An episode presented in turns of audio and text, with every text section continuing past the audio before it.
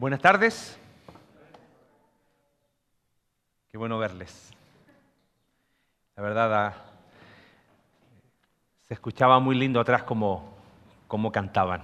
Y eso también anima, anima mucho el corazón. Muy bien, vamos a seguir con nuestra serie. Hicimos una pausa el, domingo, eh, domingo pasado por razones obvias de 14 de febrero. Eh, dicen que quedaron muchas preguntas por ahí, pero bueno, después, si hay más preguntas, eh, habla con tu líder de Grupo Conexión y él te las puede responder. Este, queremos retomar nuestra serie de profetas, centinelas espirituales y vamos a terminar de hablar de la vida de Elías y de Eliseo. Te, animo al próximo domingo. Eh, empezamos con profetas menores ya los que escribieron, vamos, vimos Elías y Eliseo, que fueron los profetas que no escribieron, pero ahora vienen estos profetas que escribieron y queremos meternos en los no tan conocidos. ¿No? Entonces vamos a empezar el próximo domingo con Abdías.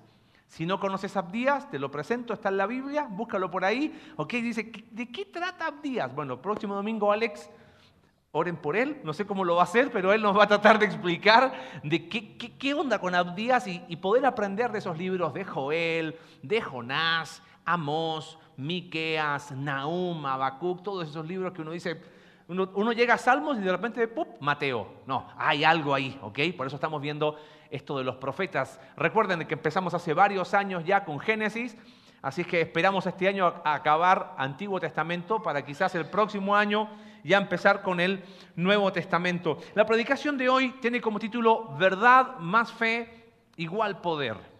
Pero quiero que entiendas que esto está lejos de ser una fórmula. Vamos a ver cómo podemos tomar estos tres conceptos de verdad, de fe y de poder y cómo entenderlos bien. Hice un ejercicio. Puse Google. ¿Dónde, ¿Cuál es nuestra fuente de sabiduría? Google. Muy bien. Entonces dije, a ver, el poder de la fe. Buscar, no lo hagas. Por favor, apareció cualquier cosa, conferencias de no sé qué cosa, y que la fe, y que mueve montañas, y que mueve la para allá, y que mueve la para acá. Olvídalo. Se habla mucho del poder de la fe como si la fe tuviese un poder en sí misma, y ese es un error teológico.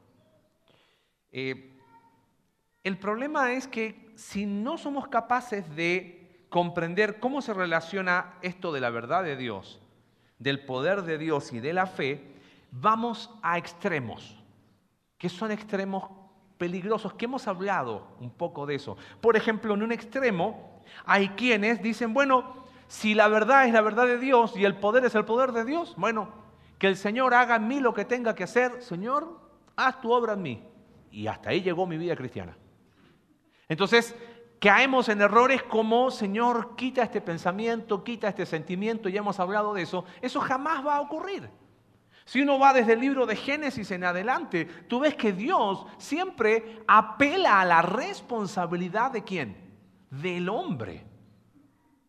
Ahora, Dios hace lo que solamente Él puede hacer, pero Él nunca va a hacer lo que es mi responsabilidad. Ahora, del otro extremo, de no entender esto de verdad de Dios, de poder de Dios y de la fe, están aquellos que tratan de vivir su vida cristiana bajo sus propias fuerzas. Entonces todo depende de mí. Entonces, si cumplo con el playlist, oración, uh, sí, leo la Biblia, sí, fui a la iglesia, sí, listo, todo me va a salir bien porque hice todo lo que dependía de mis fuerzas. Pero tampoco es ese, ese, ese extremo. El propósito es entender cómo se relacionan estos tres elementos. Y para eso vamos a ver un poquito el, escenario. Volvemos ahí a Segunda de Reyes. Si tienes tu Biblia, Segunda de Reyes capítulo 4. Un poco de contexto, ¿te acuerdas de Elías? El pueblo de Dios había visto en el monte Carmelo que quién era Dios. Jehová, no. Que su verdad era la verdad y aún Elías tuvo que vivir eso. Y Alex nos habló hace dos domingos que la verdad de Dios pasaba de persona a persona. Así que a Elías, ¿quién le siguió? ¿Quién le siguió? Eliseo.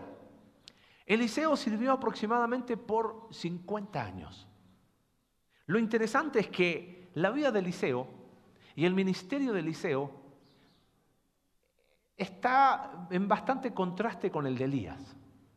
Elías, uno ve grandes discursos, Monte Carmelo, algo que fue un parteaguas en la vida de Elías. Los que estudian la Biblia dicen que Elías hizo siete milagros. ¿Sabes cuántos milagros hizo Eliseo? Hizo 14. Ah, por eso de la doble unción. No, Alex ya nos explicó en qué consistía ese concepto de la responsabilidad. Porque ¿sabes lo interesante? Uno pensaría que con tanto milagro el pueblo iba a buscar a quién. Los milagros de Eliseo fueron medios raros. De repente fueron testigos dos o tres personas, nadie más. A pesar de tanto milagro, no hubo avivamiento. Uno podría pensar, pero bueno, campaña de milagros. ¿Y el pueblo? Milagro tras milagro a través de Eliseo. Y Dios totalmente ignorado por el pueblo. Pero ¿sabes? Excepto por quién? Por aquellos que seguían creyendo en el Dios de Eliseo.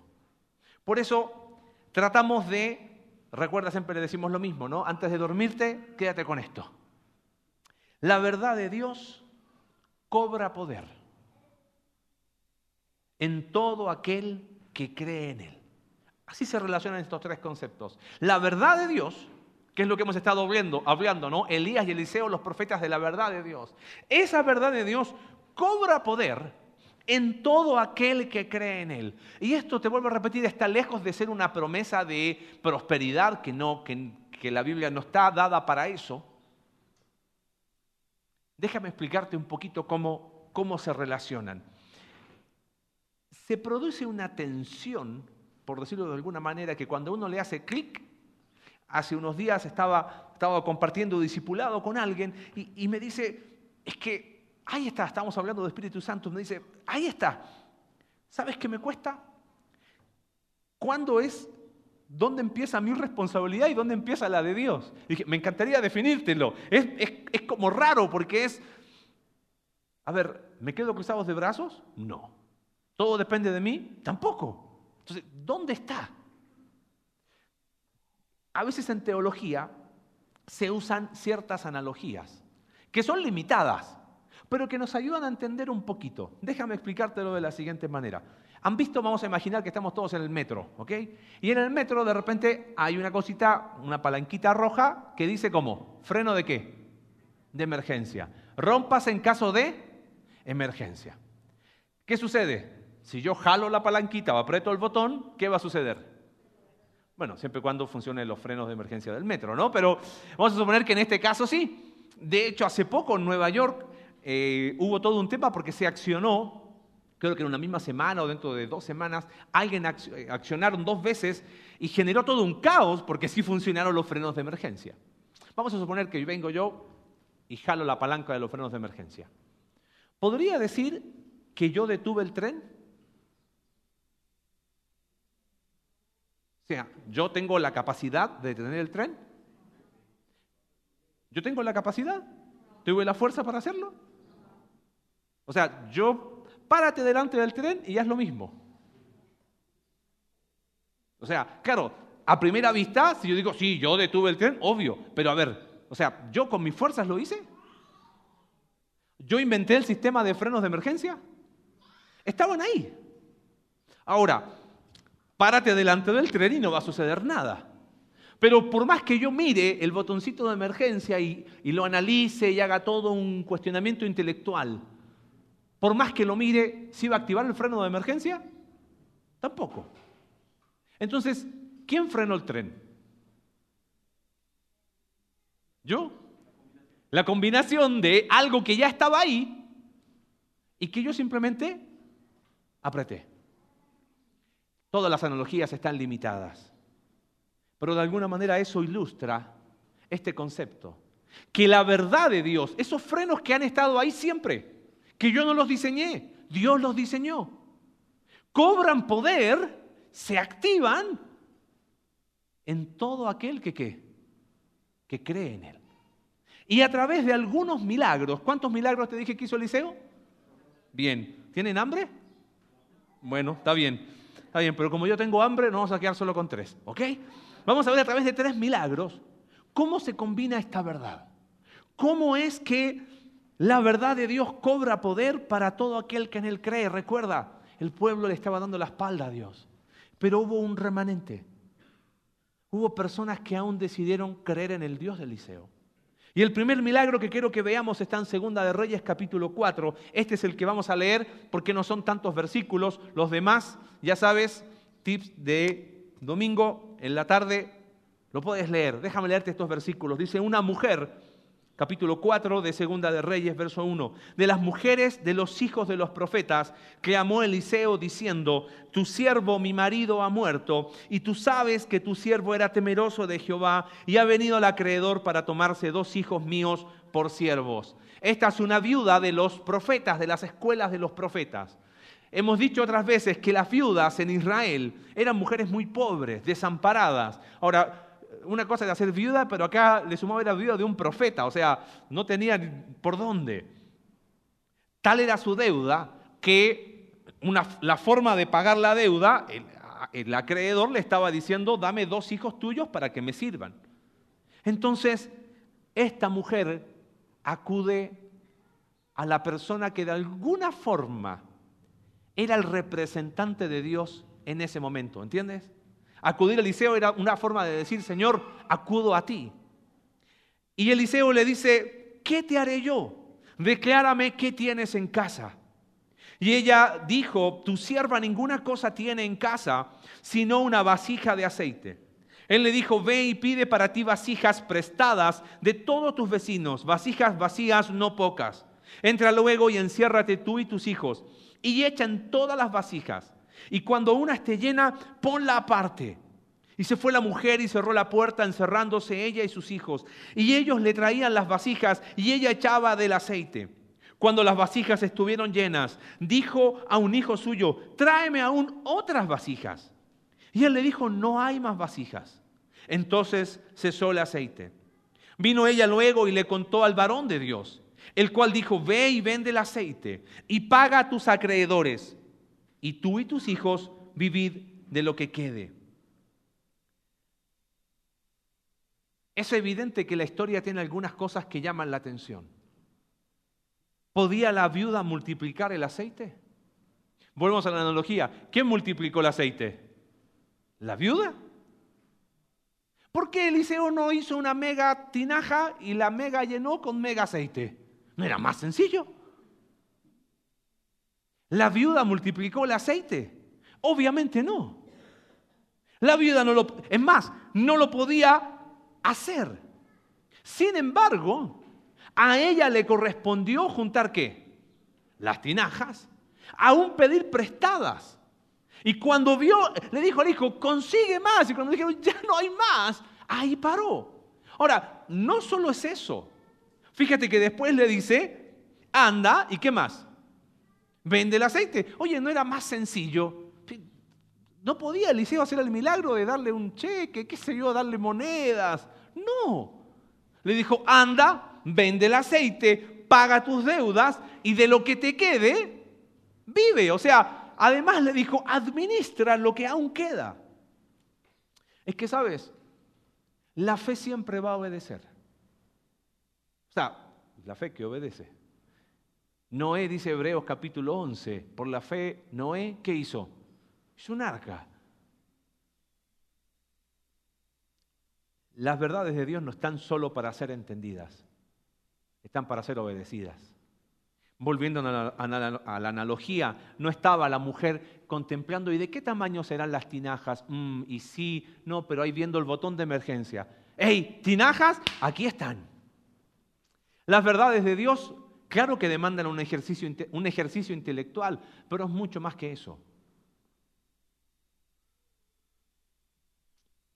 Alex alguna vez dijo, ¿cuántas veces han quedado sobre la mesa bendiciones que no me apropié por mi falta de fe? Quizás haciendo un paralelo, bendiciones que no aproveché por no tener las tinajas suficientes. Eliseo, como representante de Dios, hizo por la viuda aquello que ella nunca iba a poder hacer. Pero Eliseo no hizo por la viuda aquello que ella sí podía hacer. Y aquí está el primer concepto. La fe hace lo que Dios pide. La fe, si la verdad de Dios cobra poder en todo aquel que en Él crea, en todo aquel que tiene fe en Dios, la fe, ¿sabes qué hace? Hace lo que Dios pide. Es interesante que Jesús obró de la misma manera. Piensan en la alimentación de los cinco mil. ¿Cómo hizo Jesús? Que apareció torta de jamón y queso, jugo que no apareció en la mano. ¿Qué tienen? Esto es lo que hay. Ok, ¿qué le dijo a los discípulos? Organicen a la gente. ¿Qué más tuvieron que hacer los discípulos? Repartir el alimento. ¿Qué hicieron después los discípulos? ¿Recoger cuántas cestas? Doce. ¿Podían los discípulos hacer el milagro? Claro que no. Pero ellos tuvieron que hacer lo que les correspondía a ellos.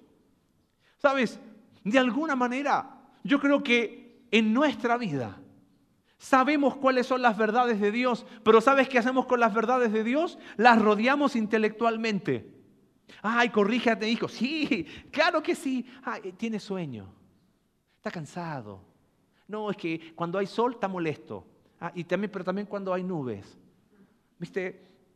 Y ahí está la verdad de Dios. Solo para ser entendida intelectualmente.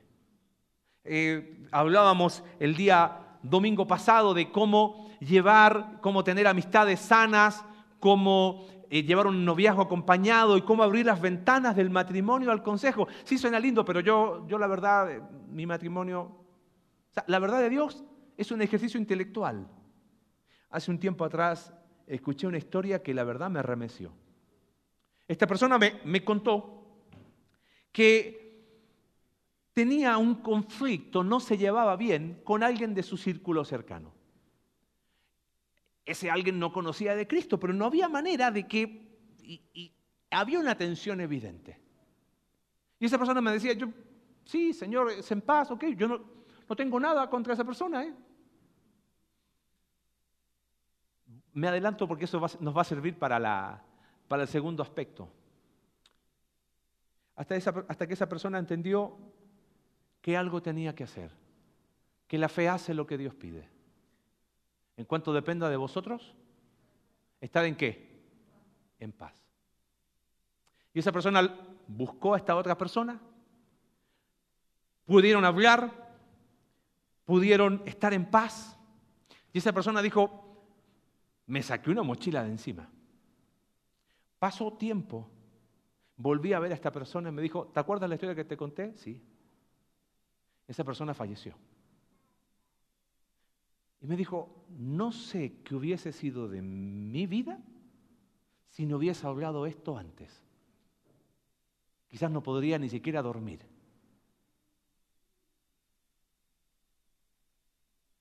Es que las verdades de Dios no están solamente para ser reflexionadas intelectualmente. Si la Biblia habla de perdón, la fe hace lo que Dios pide. Si la Biblia habla de estar en paz, la fe hace lo que Dios pide. Si la Biblia habla de vivir en comunidad, la fe hace lo que Dios pide. Pero no podemos ir por la vida viendo las verdades de Dios como algo intelectual. Ah, mira, ahí está el freno de emergencia, ¿no? Sí, sí, es un freno, yo también lo creo. Segundo milagro, capítulo 5 de Segunda de Reyes. Hay un, hay un, milagro más en el capítulo 4, dije que son 14, no se preocupe, no lo vamos a ver, ¿no? Eh, vamos a ver eso en grupos conexión, sobre la, la, mujer que después tuvo un hijo y todo lo que hizo Eliseo. Capítulo 5 de Segunda de Reyes y el texto dice que Naamán, general del ejército del rey de Siria, era varón grande delante de su señor, lo tenía en alta estima, este hombre era valeroso en extremo, pero era leproso. Siria al norte de Israel, enemigo de Israel. Claro, llevaban, habían cautivado varios israelitas ahí, leproso, había tratado de hacer todo, pero no pasaba nada, y de repente una muchacha que servía a Naamán, le dice, verso 3, si rogase mi Señor al profeta que está en Samaria. ¿Quién era el profeta que está en Samaria? Eliseo. Él lo sanaría de su lepra. Entonces Naamán entró a su señor, al rey, y le dijo, me gusta, una muchacha de Israel me dice que si yo voy a Samaria, el profeta de Dios me va a sanar. Así que el rey de Siria, no tengo tiempo para leerte todo el capítulo, ¿no? El rey de Siria envía cartas al rey de Israel para que reciba a este Naamán. Ahora fíjate lo que sucede. Versículo 7, el rey de Israel recibe las cartas del rey de Siria, pero él interpreta otra cosa. El rey de Israel leyó las cartas y dice, rasgó sus vestidos y dijo, ¿soy yo Dios que mate y dé vida para que éste envíe a mí a que sane un hombre de su lepra? Considerada ahora y ved cómo busca ocasión contra mí. Ahora el rey de Israel dijo, estos sirios lo que están haciendo es tenderme una trampa. Y apareció Eliseo. Mira el versículo 8, este es clave para entender este milagro. Cuando Eliseo, el varón de Dios, oyó que el rey de Israel había rasgado sus vestidos, envió a decir al rey, ¿Por qué has rasgado tus vestidos? Venga ahora a mí y sabrá que hay profeta en Israel. Sabrá ese hombre sirio que hay Dios real. Sigamos la historia. Estamos, estamos bien de tiempo, puedo leer.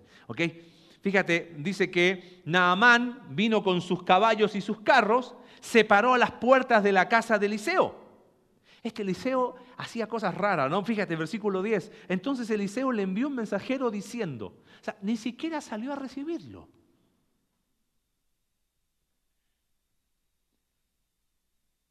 Mi mente está pensando cosas, estoy frenando, ¿ok? Mandó un mensajero y dijo, ve, lávate siete veces en el Jordán y tu carne te restaurará y serás limpio. Y Naamán se fue enojado, diciendo, he aquí yo decía para mí, Fíjate, la lógica que tenía Naaman. Va a salir este, estando en pie, invocará el nombre de Jehová su Dios, alzará su mano, tocará el lugar y sanará la lepra. Claro, viene Naaman y dice, la lógica que indica que mínimo salga a recibirme, ¿o no? Y que haga ahí, y la lepra se va. Y Eliseo ni salió de casa. Envió un mensajero. Yo extrapolo esto a nuestra realidad. Nosotros que como mexicanos, nada más se tiene que haber ofendido, ¿no? ¿Cómo no salieron a recibirlo? Y Eliseo es como que, díganle que vaya a Jordán. Ni lo peló. Y, no solamente el, enojo por la lógica, sino mira lo que dice después. Habana y Farfar, ríos de Damasco. ¿No son mejores que todas las aguas de Israel? ¿Qué pregunta es esa? ¿Cómo se llama ese tipo de pregunta? Ah, los que van a la escuela bíblica saben, ¿ves? Los que no se la pierden. No son mejores. Claro, para él decía, obvio que son mejores. Si me lavar en ellos no seré limpio. Claro, tú dices, ¿y, por qué? ¿Conocen el río Jordán?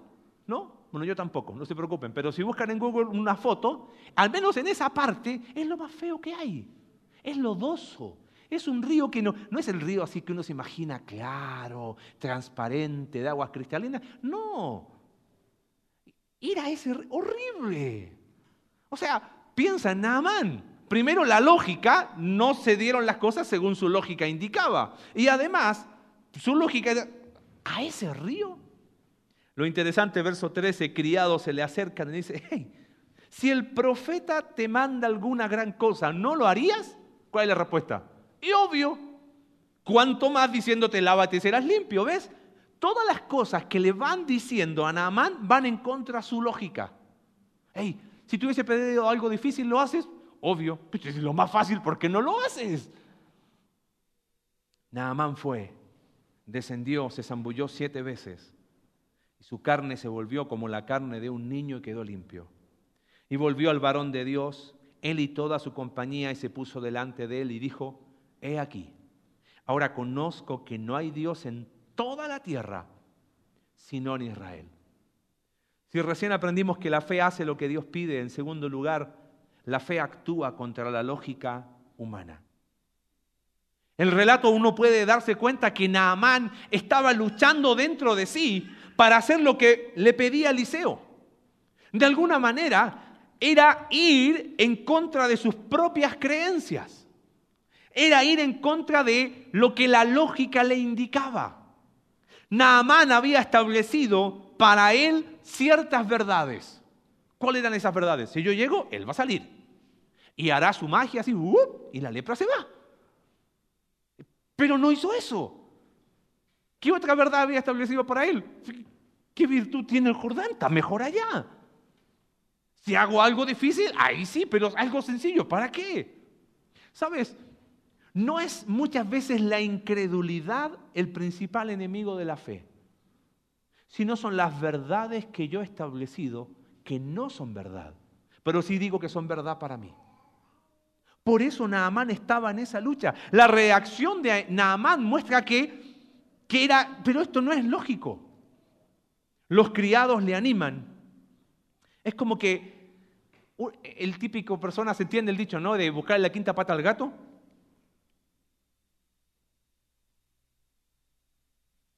Existe una sola verdad, que es la verdad de Dios. Nosotros, lamentablemente, vamos por la vida igual que Naaman. Establecemos ciertas verdades que no son verdad. Y hay mentiras profundas, arraigadas en lo más profundo de mi corazón. ¿Ok? Volviendo al ejemplo que te conté de esa historia real. Sí, ok. Pero yo no tengo problemas con nadie. ¿eh? Yo no tengo enemigos. No te estoy preguntando si tienes problemas o no. Te pregunto, ¿puedes mirar a los ojos a las personas y decir, no tengo ningún problema con nadie? Te lo pregunto de otra manera, ¿hay alguna conversación que estás evitando? ¿Hay alguna persona que estás evadiendo? Ah, bueno, así... Ah. No, pero yo no tengo problemas, yo no tengo enemigos, ¿eh? ¿Ves? Pongo como verdad algo que es que mi verdad. Entonces, actúo conforme a mi lógica. Y Dios dice, la fe actúa contra tu lógica humana. Porque para realmente ser libre hay que perdonar, siguiendo la misma línea. ¿Cuántas veces decimos, sí, esto es verdad de Dios, pero no, no, no, es que, es que yo voy a, voy a, a criar a mis hijos, pero, pero de una manera más moderna. ¿Qué moderna? Lo que es la Biblia es la Biblia. Y punto. Pide consejo, habla, pero hay una verdad que es la verdad de Dios. ¿Sabes? Jesús menciona a Naamán como ejemplo de fe. Hay en Lucas capítulo 4, en Nazaret, Jesús dice, muchos leprosos había en Israel en tiempos de Eliseo. Pero a ninguno fue enviado Eliseo, sino a Naamán el sirio. Es que claro, la verdad que estos judíos habían creído era que pensar que por ser judíos ellos ya estaban en la familia de Dios. A la familia de Dios no se, no se pertenece asistiendo a la iglesia. A la familia de Dios se pertenece por medio de la fe en Cristo. Esa es la verdad. Es interesante cómo sigue la historia, solamente la, anticipo, vamos a profundizarla en los grupos conexión, porque fíjate lo que dice el verso 15. Después de, de que Naamán reconoce que no hay Dios, dice, te ruego que recibas algún presente de tu siervo. O sea, te lo puedo, fíjate lo que hace Eliseo. Uh, más él dijo, vive Jehová en cuya presencia estoy, que no lo aceptaré. Y le insistía a Naamán que aceptara alguna cosa y Eliseo no quiso. O sea, Eliseo ni siquiera le tuvo que pedir a Naamán, hey Naamán, ponte la de... No, Naamán solito. Y Eliseo dijo que no. Ya vamos a ver por qué. Naamán se va y adivina quién va detrás. Giesi. Y Giesi, fíjate lo que dice el verso 20. Mira la lógica de Giesi. Fíjate, Naamán, incrédulo, tenía una lógica, pero cuando entendió que era a la manera de Dios, dejó su lógica para creer en Dios. ¿Entiendes? Giesi, que se supone que era alguien que conocía de Dios, decidió dejar la verdad de Dios a un lado para creer su propia verdad. Fíjate lo que dice el verso 20. Giesi, criado de Eliseo, el varón de Dios, dijo entre sí, He aquí mi señor estorbó a este sirio Naamán, no tomando de su mano las cosas que había traído. Y mira a quién mete Giesi. Vive Jehová, que correré yo tras él y tomaré de él alguna cosa. ¿En el nombre de quién lo hizo? De Dios. ¿Y por qué habla de, hay un concepto despectivo de este Naamán? Este es un sirio, ni siquiera es un judío, hay que sacarle plata. No es de los elegidos de Dios, ¿entiendes? Vive Jehová, yo voy, Señor, si, si Naamán me da algo, entonces reconozco que tú estás detrás de él. Típica oración de nosotros, ¿no? Señor, si esto pasa, si entra por esa puerta, es tu sierva, Señor. Claro, yo ya la había visto que venía, ¿no? Siempre, típica, ¿no? Lloramos, Señor, si, si, si ella me llama, viene de ti. Y yo le había mandado un mensaje, llámame. arreglamos todo. Vive Jehová. Obvio, si Naamán se moría de las ganas de dar un presente, si Giesi iba y le decía algo, ¿tú crees que Naamán le iba a decir que no? Obvio que no. Llega, pero claro, cuando las cosas empiezan mal, la única manera de sostener una mentira, ¿con qué es? Eh, es que llegaron dos, hijos ahí a la escuela de los profetas y, tú sabes, ¿qué te doy? Dos prendas de ropa y tres mil monedas de plata. Y Giesi fue, los dejó en su casa y llega donde Eliseo y se puso delante de su señor y Eliseo le dijo, verso 25, ¿de dónde viene Giesi? Y él le dijo, tu siervo no dio a ninguna parte, otra mentira. él entonces le dijo, ¿no estaba también allí mi corazón cuando el hombre volvió de su carro a recibirte. Y la lepra que era de Naamán la terminó teniendo Giesi. Pero ¿sabes por qué Eliseo, quiero aclarar, no recibió nada de parte de Naamán? Eh, los evangelios relatan que mujeres sostenían el ministerio de Jesús. Así que aquí no se trata de, no, no, no. La clave está en el versículo que, que acabo de leer. Fíjate lo que pregunta Eliseo. ¿Es tiempo de tomar plata y de tomar vestidos? Es tiempo. Era ahora el momento. No, Giesi, no era el momento. Para un hombre religioso como Naamán, era muy fácil que él pensara que por dar algo había pasado algo. ¿Cuántas veces nosotros, bueno, pero yo oré, yo hice todo lo que estaba en mi ¿por qué no pasó?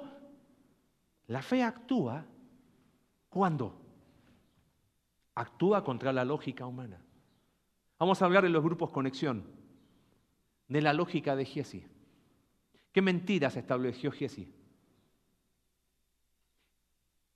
¿Qué verdad de Dios sacó? ¿Y qué verdad de Él puso ahí? Qué contraste, ¿no? El que menos sabía, Naamán, terminó actuando con fe. Y el que más sabía, terminó siendo un leproso. No se trata tanto de una verdad intelectual, es que lo que yo entiendo, lo creo. La verdad de Dios cobra poder. ¿En quién? En todo aquel que cree en Él. Así obró la viuda. La fe hace lo que Dios pide. Así obró Naamán. La fe actúa contra, contra toda lógica humana. En último lugar, capítulo 6, y esta es una de mis historias favoritas. Aquí vemos la fe, pero en este caso de Eliseo. No tengo el tiempo de, extenderme tanto. Eliseo estaba en Dotán, 19 kilómetros de Samaria. Los sirios, al norte, hacían, iban así como con grupo de vándalos y se metían en algunos lugares. Vamos a poner un ejemplo. Es como que, es un ejemplo hipotético, no, no lo malinterpreten, en el primer servicio lo malinterpretaron. ¿eh? Es como que eh, viene gente de Ciudad de México acá a invadirnos, ¿ok? Es un ejemplo hipotético, ¿ok? Pero no es que vienen a invadirnos, venían de Ciudad de México, robaban y se volvían. Venían, robaban y se volvían. Entonces, vamos a suponer que Eliseo estaba en, en la Alameda de Querétaro. Ahí vivía. Entonces, Eliseo les decía a los queretanos, vienen por el marqués. Iban, ponían una defensa y podían librarse ahora vienen los, los, sirios, los de Ciudad de México, vienen, vienen por la, autopista antigua del aeropuerto, ¡pup! iban para allá. No, ahora vienen por el pueblito, se fueron por el libramiento.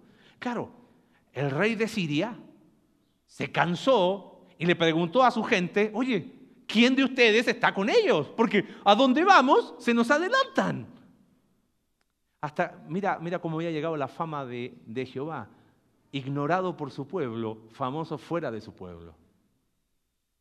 Es que ellos cuentan con el profeta de Dios.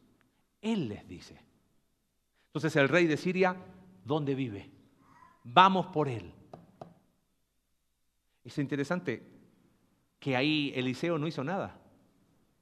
Y fíjate, capítulo 6, verso 14, entonces envió el rey allá a Dotán, gente de a caballo y carros y un gran ejército, los cuales vinieron de noche y sitiaron la ciudad. Y se levantó de mañana y salió el que servía al varón de Dios. Algunos dicen si era Giesi era a lo mejor otro siervo. Eh, no todo tipo de, lepra implicaba estar aislado. No, no, cambia si era o no Giesi. Dice, y aquí el ejército que tenía sitiada la ciudad con gente de a caballos y carros. Entonces el criado de Eliseo le dijo, ah, Señor mío, ¿qué haremos? Y la respuesta increíble, no tengas miedo, porque más son los que están con nosotros que los que están con ellos. Y una frase tan conocida, pero ahora vista en su contexto. Y oró Eliseo y dijo, te ruego, oh Jehová, que abras sus ojos, los del criado, para que vea. Entonces Jehová abrió los ojos del criado y miró. Y he aquí que el monte estaba lleno de gente de a caballo y de carros de fuego alrededor de Eliseo. Lo que sucede después es que Eliseo ora a Dios pidiendo que estos sirios estén ciegos. ¿Y sabes qué hace Eliseo? Los lleva a Samaria, estaban a 19 kilómetros, y se los lleva al rey, a Joram. Dice, ahí está. Y Joram dice, ¿los mato? Y Eliseo le dice, ¿qué hiciste tú para? No hiciste nada. Y hace algo muy raro Eliseo les dice, dales un banquete a los enemigos. Y dice que les dio un banquete, fíjate, entonces se les preparó una gran comida y cuando habían comido y bebido los envió y ellos se fueron a su Señor y nunca más vinieron bandas armadas de Siria. Claro, para entender eso un poquito de contexto, en Medio Oriente era la hospitalidad, algo tan eh, de tanto valor que cuando alguien invitaba a comer a alguien era un sinónimo de un acuerdo de paz. ¿Entienden? Por eso estoy enojado con todos ustedes. Espero invitaciones, ¿ok? No, Era una forma en que le estaba diciendo, hey, ya no hay problemas entre nosotros. Si recién aprendimos que la fe hace lo que Dios pide, si la fe actúa contra la lógica humana, en último lugar, la fe ve lo que Dios quiere que veamos. ¿Te diste cuenta del contraste? El siervo de Eliseo, ¿qué hacemos? Y Eliseo, son más los que están con nosotros. ¿Tenía un poder sobrenatural Eliseo? Él creía en Dios.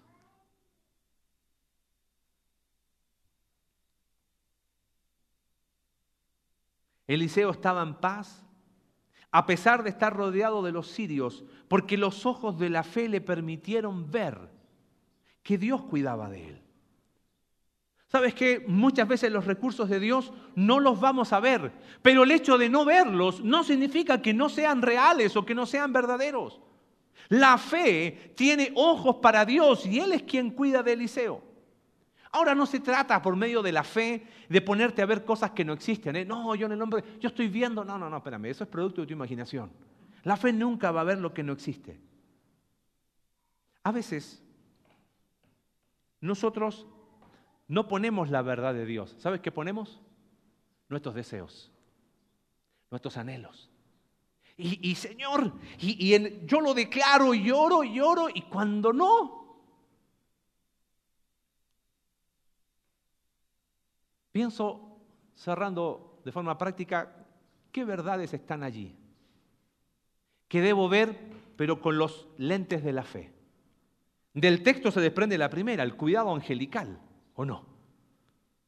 Te ruego que abra sus ojos y de repente Jesse vio un mundo espiritual para él desconocido. Eso no significa, no podemos decir, hacer decir al texto lo que no es, que Eliseo los veía, pero Eliseo era consciente de un mundo espiritual. Te hago una pregunta, ¿tú crees que todo en tu vida tiene una explicación lógica y natural? Pero nosotros somos, ah, no, es que yo sé, porque ese día yo, sentí, no, no tengo idea. Mira, Hebreos capítulo 1, verso 14, habla de eso. Dice, no son todos, hablando de los ángeles, espíritus ministradores enviados para servicio a favor de los que serán herederos de la salvación. Pero tú nunca ves personas diciendo, ah, no, si yo vi, no tenía ni idea, pero Dios lo hizo.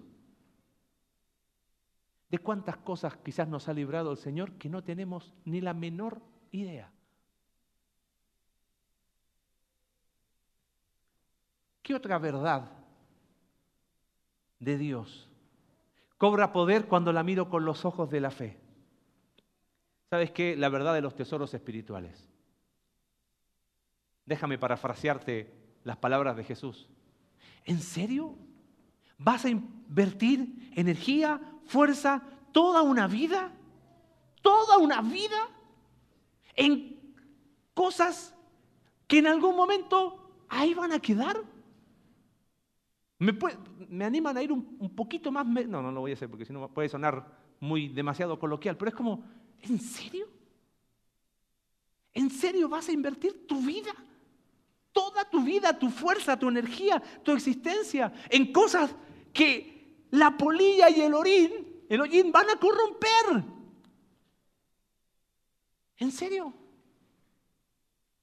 Jesús te dice, esa es tu verdad que la vida se trata de eso.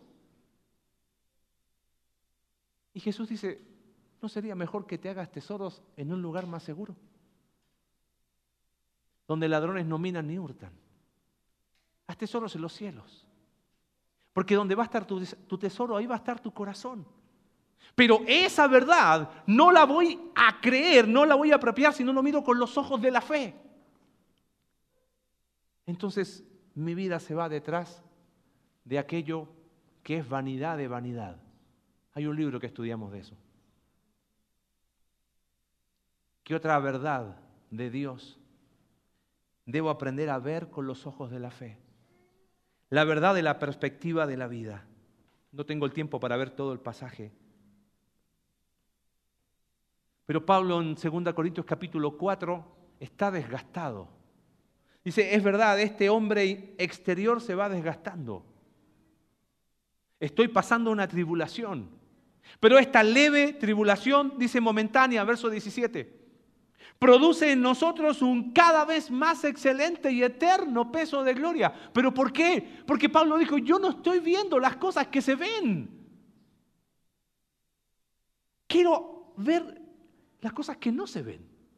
Porque las que se ven son temporales, pero las que no se ven son eternas. ¿Y sabes qué sigue después? Capítulo 5, verso 1. Porque sabemos que si este nuestro cuerpo, esta morada terrenal, termina, ¡ay, se me acaba la vida! No, tenemos una morada en los cielos, un cuerpo resucitado como el de Cristo. Lo que volvió loco a los discípulos fue la resurrección de Cristo. Es que hay, hay más que esta temporalidad, ¿entiendes? Claro, estoy pasando hemos visto cómo familias de nuestra iglesia han estado enfrentando situaciones de salud muy complicadas. Gracias a Dios, el día de ayer le dieron alta Eva, eh, oramos por Fernando Pedrosa, el tema de COVID pasó, pero eh, ahí le pedí permiso a, su esposa para que compartir y van a estar, para estén orando por ella. Se complicó en un, un neumotórax, no está grave, pero tuvo que ir al hospital el día de ayer. Y uno que ama a Dios. Personas de nuestra iglesia. Hablé de algunos meses atrás, de Normita. Su esposo nos veía por internet, nunca pudo llegar al local, porque falleció. Que falló la fe ahí. La verdad de Dios, que hay resurrección, cobra poder. ¿En quién? En todo aquel que en él cree. ¿Lo vea en esta vida o lo vea después? ¿Te das cuenta? Por eso la fe es capaz de, ver un poquito más allá.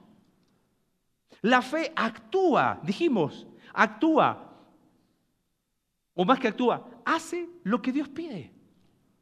Actúa contra la lógica humana, pero ve lo que Dios quiere que veamos. Muy interesante el final de la vida de Eliseo. Hasta el último momento de su vida animó a la fe de las personas.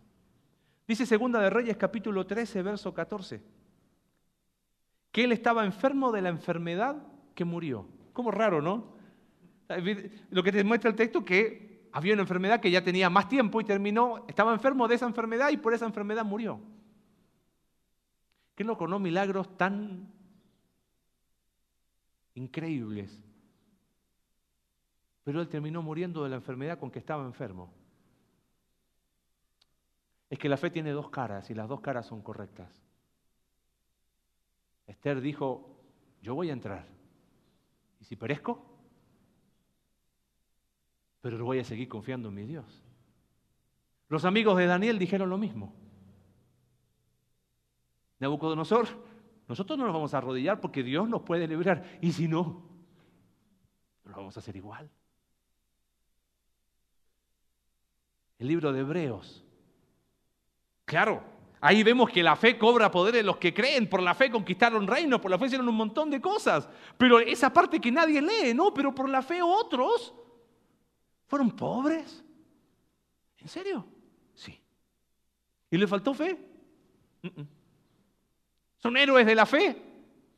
Pero ellos entendieron que lo que no iban a ver acá, lo iban a ver cuando? Después. Y fueron errantes. Y estuvieron de aquí para allá. Y Hebreos capítulo 11 dice que aunque alcanzaron buen testimonio de la fe, no recibieron lo prometido.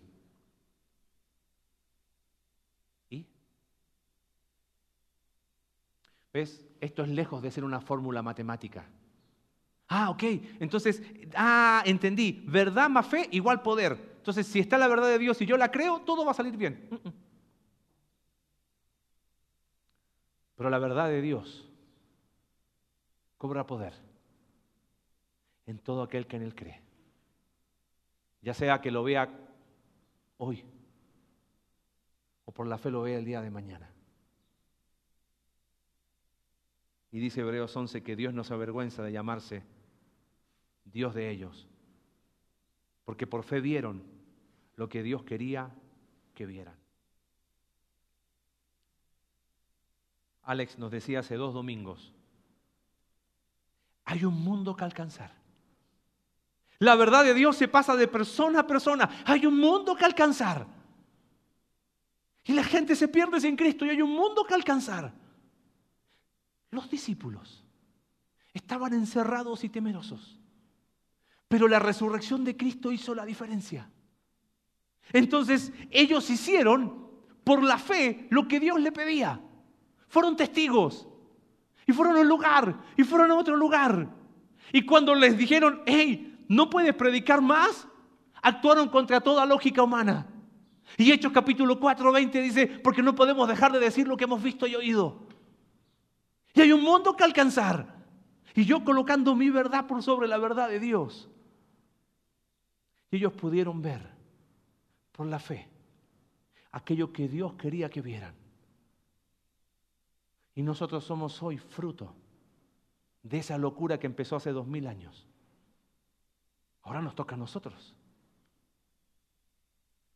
¿Va a cobrar poder la verdad de Dios en tu vida y en mi vida? ¿Va a cobrar poder la verdad de Dios en nuestra iglesia? ¿O vamos a seguir mirando el freno de emergencia? Y vamos a decir, mm, ahí está, ¿no?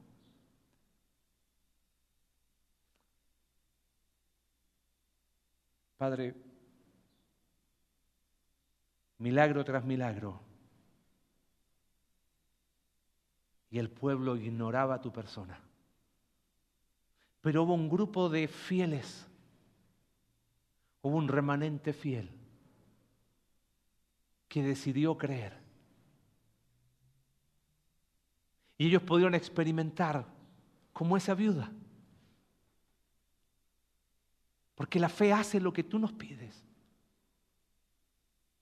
Pudieron experimentar que la fe actúa contra toda lógica humana y cuando todo decía que no, Naaman se animó a hacer aquello que, que a lo mejor su lógica iba en una dirección, pero la fe iba en otra. Y Eliseo podía estar en paz porque por fe veía lo que tú quieres que veamos. Y mientras estamos orando, mi pregunta para ti y para mí es, ¿cómo está tu fe? Hay un versículo en 2 de Corintios capítulo 5, verso 7. Dice que por fe andamos, no por vista. La vida se vive por gracia por medio de la fe. Quizás necesitamos repetir las palabras de los discípulos. Señor, aumentanos la fe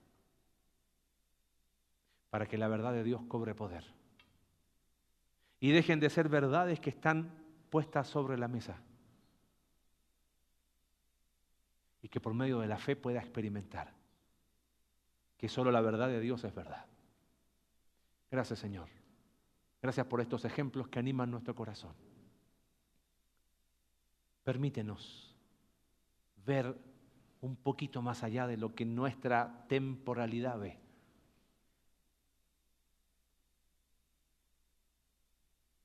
Oramos Dios en el nombre de Jesús.